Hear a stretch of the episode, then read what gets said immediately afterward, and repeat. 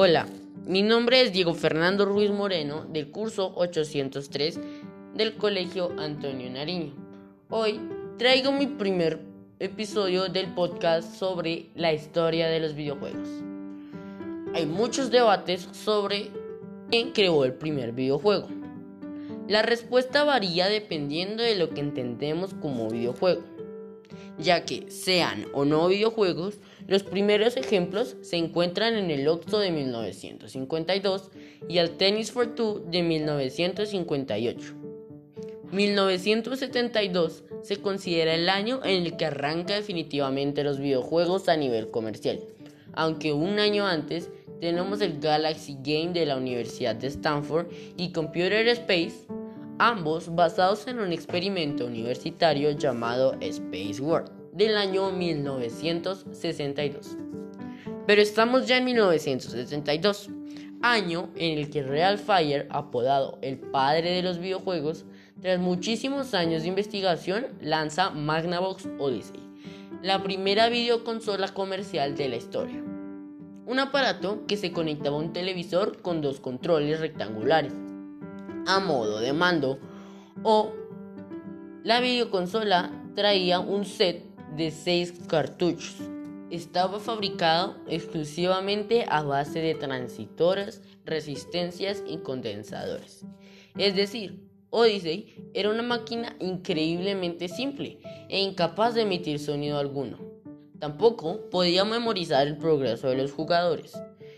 Los mismos tenían que anotar sus puntos a mano también, sus gráficos eran muy malos, ya que en el set con el que se vendía la consola se incluían unas plantillas transparentes con dibujos de colores para pegarlas a la pantalla del televisor.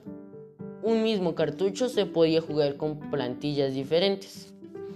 El set también incluía billetes, fichas de póker, dados y cartones para anotaciones como si fuera un juego de mesa.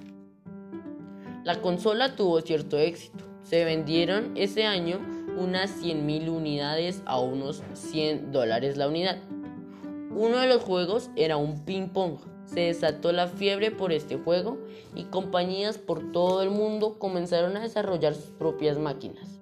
Ese mismo año, el ingeniero Nolan Bushnell fundó junto a Ted Danny la empresa Atari.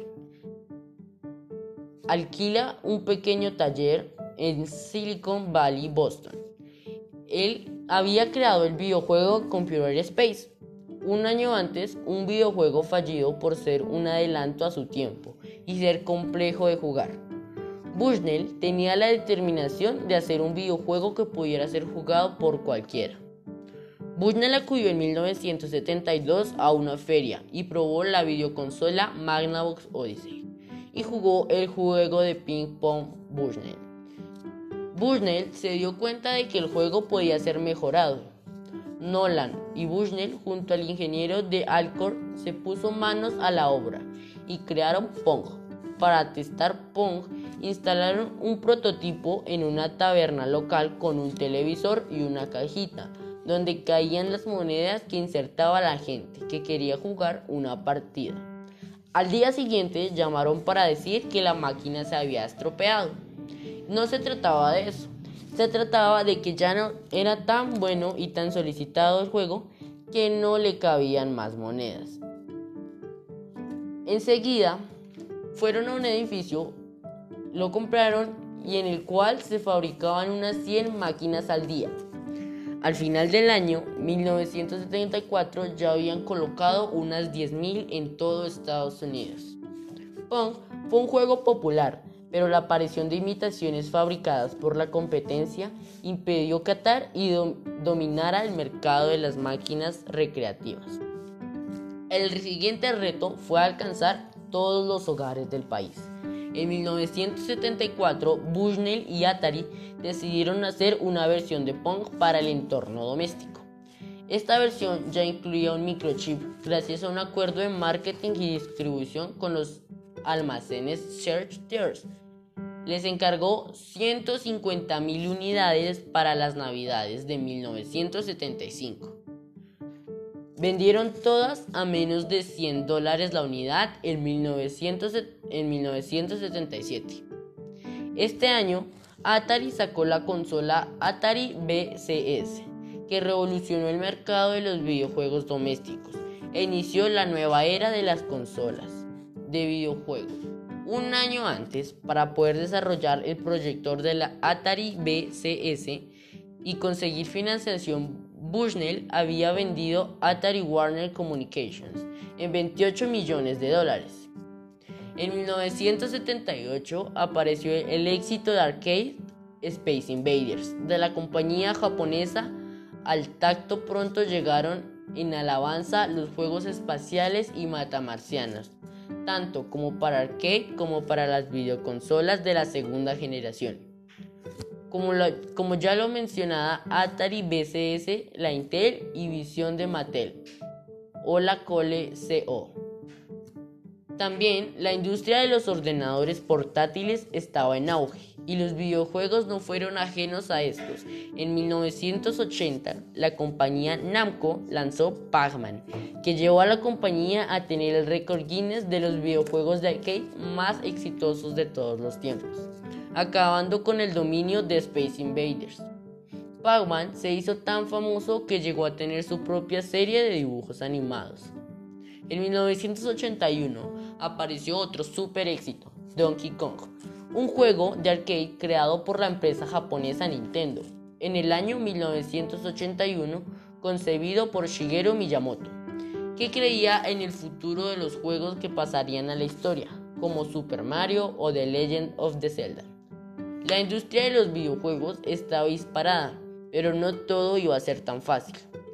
La Warner, desde que compró Atari, empezó a cometer errores que acabaron forzando la marcha de Bushnell en 1978. A las mentes que estaban detrás de los videojuegos no se les valoraba como se merecían. Esto provocó la marcha de cuatro programadores, cuyos títulos suponían más de la mitad de las ventas de cartuchos de Atari. En aquel momento, estos cuatro programadores fundan Activision el primer distribuidor independiente para la videoconsola de Atari. Y pronto surgirían nuevos distribuidores en 1982. Activision lanzó el super éxito de ventas Pitfall, que es considerado el primer videojuego de plataformas con permiso de Donkey Kong. Los fabricantes de videojuegos eran numerosos. Los ingresos de Atari parecían no tener techo sin embargo, muchas empresas empezaron a producir demasiados juegos de bajísima calidad, llegando estos a ocasionar una notable reducción en las ventas de videojuegos y una enorme pérdida de la confianza en los clientes. El mercado estaba saturado, la burbuja estaba a punto de estallar. Atari en secreto planeó un entierro masivo de cartuchos de videojuegos, consolas y computadores en un vertedero de Nuevo México, Estados Unidos. En ese encierro había millones de títulos informables como una adaptación de Pac-Man con muchas deficiencias o etc. Un videojuego en el que invirtieron una fortuna, solo en derecho pagaron unos 25 millones de dólares. Las acciones de Atari cayeron y Warner, que había adquirido la empresa años atrás, acabó por venderla, desembocaría en la quiebra de varias empresas norteamericanas dedicadas a la producción de ordenadores y videojuegos. Empezaron a surgir numerosas dudas sobre la viabilidad. A lo largo plazo de la industria del videojuego, muchos vaticinaron la muerte del videojuego para siempre, pero en una industria con mucho potencial y aún le quedaba mucho desarrollo al sector de los videojuegos consiguió recuperar la estabilidad que había perdido en los últimos años gracias, entre otras cosas, a una nueva consola que empezó a dominar el mercado japonés en 1983. Se trataba de la Family Computer o Famicom, que dos años más tarde sería bautizada con otro nombre. Y otro aspecto para el mercado norteamericano era la Nintendo Entertainment System. Bueno, espero que les haya gustado la primera parte de mi podcast sobre la historia de los videojuegos. Eh, recuerden, mi nombre es Diego Fernando Ruiz Moreno y espero que lo hayan disfrutado mucho. Gracias y hasta pronto.